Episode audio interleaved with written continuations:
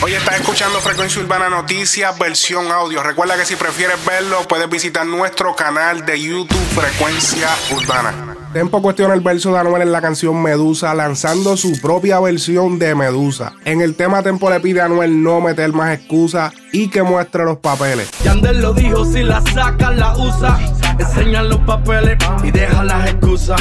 Uh. No hay excusa. En la correa y los zapatos, las medusas. El enlace a la canción completa está en la descripción de este video. Otro que cuestionó a Anuel fue el dominio cuando escribió lo siguiente. Eres chota y punto. Eres rana y punto. Que tus papeles están qué?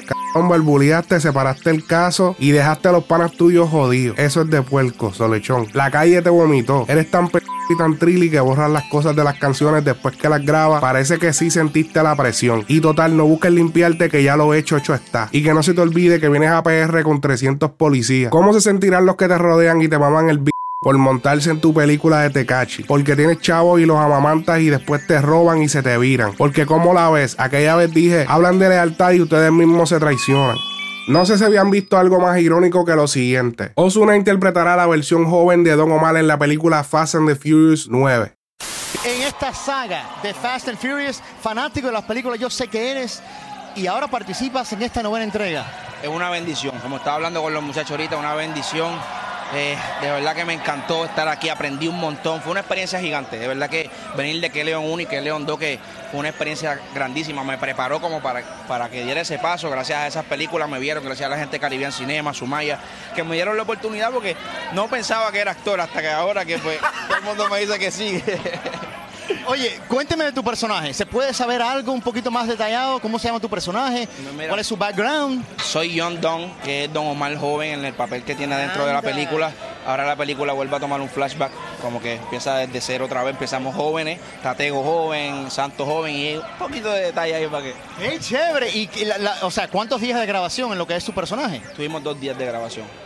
Duro dos días, pero en conociendo la agenda tuya, Osuna, dos días es, eh, es un, mes. hermano, porque la verdad que sí. No es un secreto la rivalidad que estos dos han tenido desde hace varios años. Cuando Osuna aceptó en una entrevista que nunca grabaría con Don Omar debido a que le había faltado el respeto a la nueva generación que venía cantando la música trap en el 2016 y 2017. Don Omar dejó ver sus diferencias con Osuna luego de que saliera a la luz el video pornográfico gay donde Osuna participaba haciendo comentarios de burla en su cuenta de Instagram. Luego, en una reciente entrevista, Osuna admite no tener ningún tipo de problema con Don Omar al momento y que todo lo que pasó, pues simplemente quedó en el pasado. Anuel confirma su participación en la canción Bebé de Black Point, Little Shack y Secreto. La canción se hizo bien popular debido a su pegajoso ritmo y a su tan explícito contenido, el cual claramente llevó a Anuel a recordar sus tiempos cuando empezó en el trap y decidió hacer un reto en su cuenta de Instagram donde si llegaba a los 500 mil comentarios se comprometía a grabar el remix de esta canción. Al momento en que grabó esto, la canción cuenta con 601.200 comentarios, a lo que el reto fue cumplido en su totalidad. Anuel dijo las siguientes palabras. Mira, así de rimit de leche, no se crean los dominicanos, mis dominicanos, mi familia de, de RD. Ya eso está grabado, eso ya está por salir también. Me pide leche y en la boca se la doy, pero no te apeche. Dile. qué duro. Esa canción está bien cara. Se creían que era un chiste, que no iba a grabar nada. Para que sepan, grabé. Pedí los, pedí los 500. No, pero la canción está hablando de, leche, de verdad. Un saludo a, Secreto, a Lirochaya y a Black Point. Que vamos a romper República Dominicana. Anuel también se declaró el mejor trapero y reggaetonero vivo. Eso lo dejó saber en un caption en su Instagram donde decía, con todo el respeto del mundo, Yankee, Don Omar y Tego eran los mejores artistas del reggaetón, pero con el tiempo Yankee demostró ser el líder del género urbano. Yo no quiero ser como Yankee, pero mi meta es seguirle los pasos y un día poder ser el líder del movimiento. Yo soy el mejor reggaetonero y trapero vivo. El tiempo me va a dar la razón. Más tarde un fanático le comenta que a pesar de que lo aprecia mucho, le aconseja que no diga esas cosas él mismo y que deje que su música hable por él. A lo que Anuel le hizo una captura de pantalla, lo subió a su story y escribió le voy a hacer caso, que el éxito siga.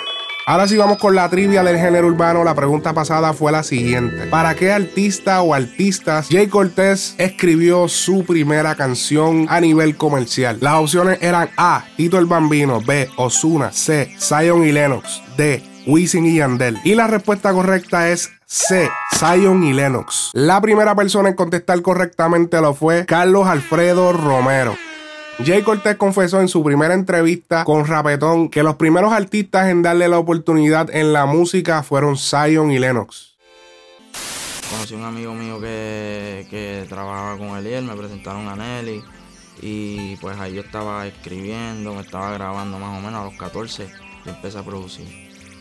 Y a los 16 le vendí mi primera canción, o sea, me dieron, me dieron la oportunidad de yo poder escribir y venderle una canción a Zion. Que hoy en día, pues, Zion sabe que mi hermanito Leno es mi hermanito. Me han, ayudado un montón más.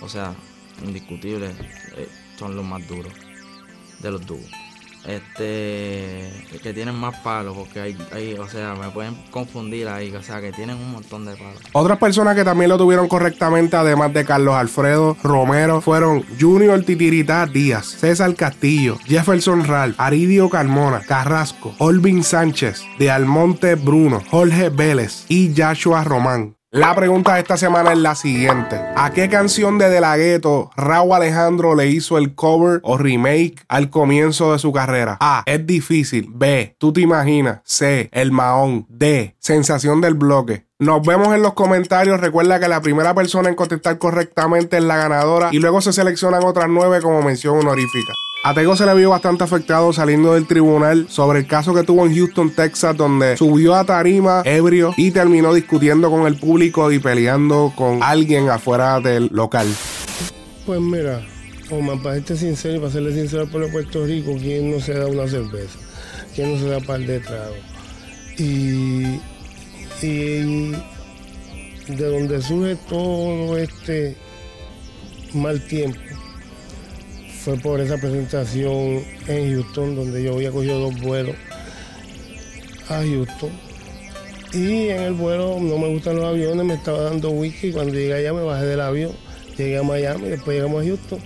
Eso es todo, pero mal, en realidad no me duele. Yo creo que fue un comportamiento muy irresponsable y tengo que asumir las consecuencias. Y aquí estamos y estamos dando cara, gracias a Dios que viniste tú, porque quizás si viene otra persona no hubiera eh, surgido de esta manera tan natural o fluido. Y, ya, pero no me duele, creo que si tú te metes a la cocina va a coger caliente. ¿Tú tienes problemas con el alcohol? Pues yo tomo, pero problemas así no. no ¿Eres alcohólico? Si lo fuera, pues lo diría, pero ciertamente no. Pero socialmente pues me gusta tomarme mi cervecita y eso. Y en los aviones pues sí me, me, da nervio y, y esa vez tomé whisky.